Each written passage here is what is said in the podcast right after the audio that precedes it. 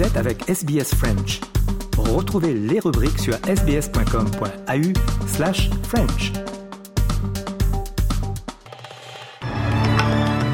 Les titres de ce jeudi 28 septembre 2023, la publication du très attendu rapport de la Commission royale sur le handicap, les premiers pas de Jacinta Allan en tant que 49e première du Victoria, un coup d'État avorté au Burkina Faso, Emmanuel Macron en Corse pour évoquer l'indépendance de l'île de Beauté, et enfin record battu pour Franck Rubio qui devient l'Américain à avoir passé le plus de temps dans l'espace. Il est rentré sur Terre après 371 jours dans la Station spatiale internationale.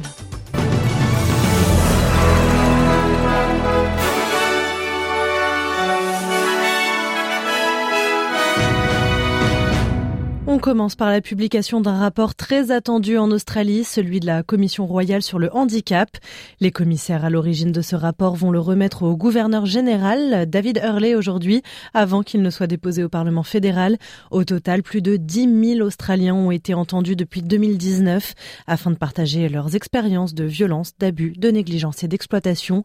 On écoute la directrice du conseil d'administration de People with Disability Australia, Michelle Hyde. We've come a long way since we first signed on to the CRPD, but we still have such a long way to go. The Disability Royal Commission has heard evidence from thousands of people with disability, as well as advocates, supporters, and representatives of government departments and service providers. And what it's heard is that we need to step up. As one of the wealthier countries to ratify the treaty, we have the resources to do so much more. On le disait en titre, euh, premier jour en poste pour Jacinta Allan, la nouvelle première ministre du Victoria. L'ancienne adjointe de Dan Andrews qui a annoncé sa démission surprise mardi a prêté serment hier et devient ainsi la 49e première de l'État du Victoria.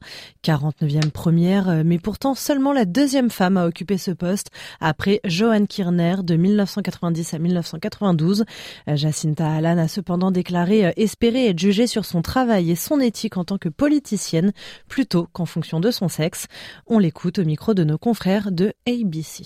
There is, uh, I think, a, a sense of what will a woman look like as a minister, how will they perform as a leader? So, yes, I think there are different expectations simply because it has been unusual in history. Thankfully, that is changing. And I hope that the standard that I will be held to is the one that I'm judged on my actions, my deeds, and my words. Mm. And I intend to bring to this role the values that have driven me in Parliament for 24 years and um, the values that have guided me over that period of time. L'Australie perd-elle de sa superbe? C'est ce que l'on pourrait croire selon euh, le classement mondial 2024 du Times sur l'éducation.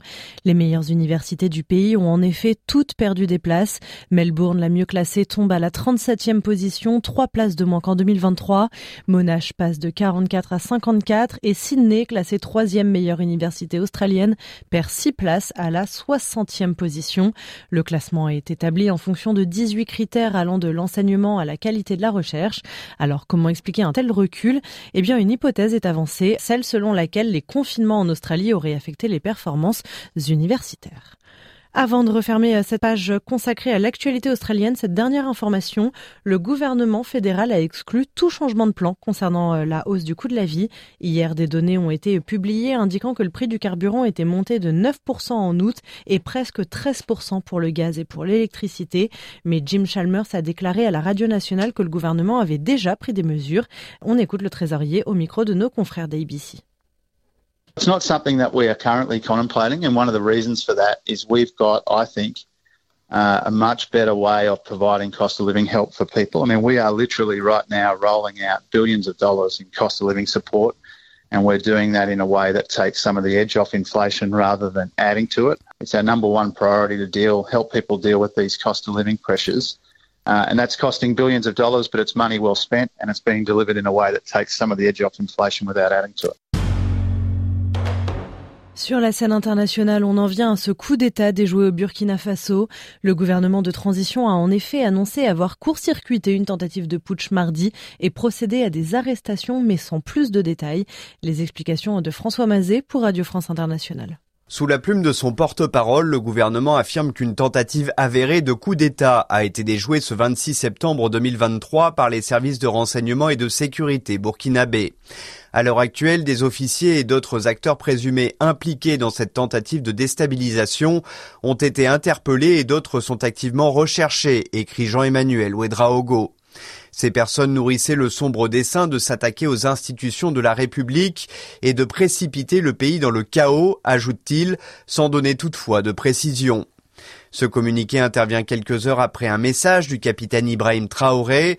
Je rassure de ma détermination à conduire la transition à bon port en dépit de l'adversité et des différentes manœuvres pour stopper notre marche inexorable vers une souveraineté assumée. Merci à l'ensemble des Burkinabés qui assurent continuellement la veille citoyenne. Ibrahim Traoré passera lundi le cap des un an à la tête du pays dans un contexte qui interroge. Mardi soir, sur la base de rumeurs, plusieurs milliers de personnes se sont mobilisées à Ouagadougou à l'appel d'activistes pro demandant à défendre le chef de la transition contre une tentative de renversement. En France, Emmanuel Macron est arrivé en Corse hier, un déplacement de trois jours et l'occasion pour le président français d'aborder l'épineuse question de l'indépendance de l'île de Beauté. Charles Turien-Tomaca, RFI. Moins de six mois après sa rencontre avec des élus corses au ministère de l'Intérieur, le revoilà. Si la visite est justifiée par les 80 ans de la libération de la Corse occupée par l'armée allemande, le statut de l'île s'impose cette fois comme le sujet incontournable de ce déplacement. Son discours devant l'Assemblée de Corse ce jeudi matin est très attendu. Le président prononcera-t-il le mot ultra sensible d'autonomie? En 2019, lors d'un voyage sur l'île, il avait été clair, il était contre. Entre-temps, l'assassinat d'Ivan Colonna a fait bouger les choses et le chef de l'État s'était alors dit ouvert à toutes les solutions évoquées par les élus, de l'autonomie à la différenciation, de lignes rouges. Toutefois, le maintien de la Corse dans la République et le refus de créer deux catégories de citoyens. Deux points cruciaux et non négociables pour les autonomistes. La visite présidentielle apportera-t-elle des réponses concrètes? Du côté de l'Élysée, on explique, je cite, qu'un accord peut être possible entre une majorité de groupes qui siègent à l'Assemblée pour engager des évolutions institutionnelles conformes au cadre républicain. Un retour sur Terre pour finir ce journal, celui de Frank Rubio. L'astronaute américain de 47 ans ainsi que deux cosmonautes russes sont revenus sur la planète bleue après un an passé dans la Station spatiale internationale. Lancée le 21 septembre 2022, la mission aura donc duré 371 jours. C'est le double du temps prévu euh, en raison d'une fuite imprévue dans le vaisseau spatial Soyuz MS-22 qui a probablement été causée par une micrométéorite. Euh, interrogé huit jours avant son retour sur Terre par des journalistes, eh bien Franck Rubio a déclaré qu'il aurait refusé la mission s'il avait su à l'avance qu'elle durerait au moins un an alors qu'elle aurait dû durer que six mois. Pour autant, il était très heureux à son atterrissage. Écoutez. Fantastic. Yeah, everybody did really well. You look very well. Thank very you. well. Thank you. It's good to be home. Cet atterrissage réussi marque un nouveau record puisque Franck Rubio devient l'Américain ayant passé le plus de temps dans l'espace.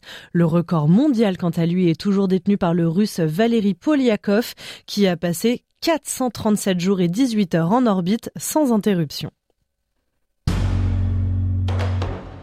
Un point sur la météo australienne de ce jeudi après-midi. Euh, il fait 29 degrés à Perth et à Cairns, 25 à Adelaide, 21 degrés à Melbourne.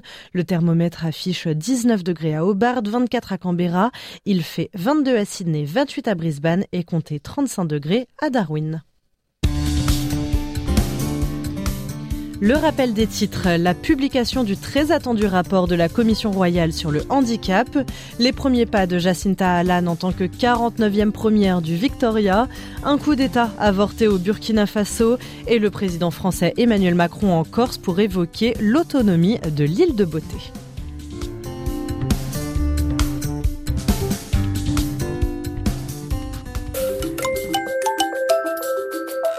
Vous aimez le programme en français? Continuons la conversation sur notre page Facebook. Rejoignez notre page Facebook et partagez vos pensées. facebook.com slash sbsfrench.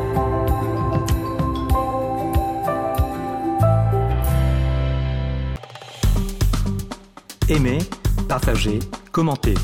Suivez-nous sur facebook.com slash sbsfrench.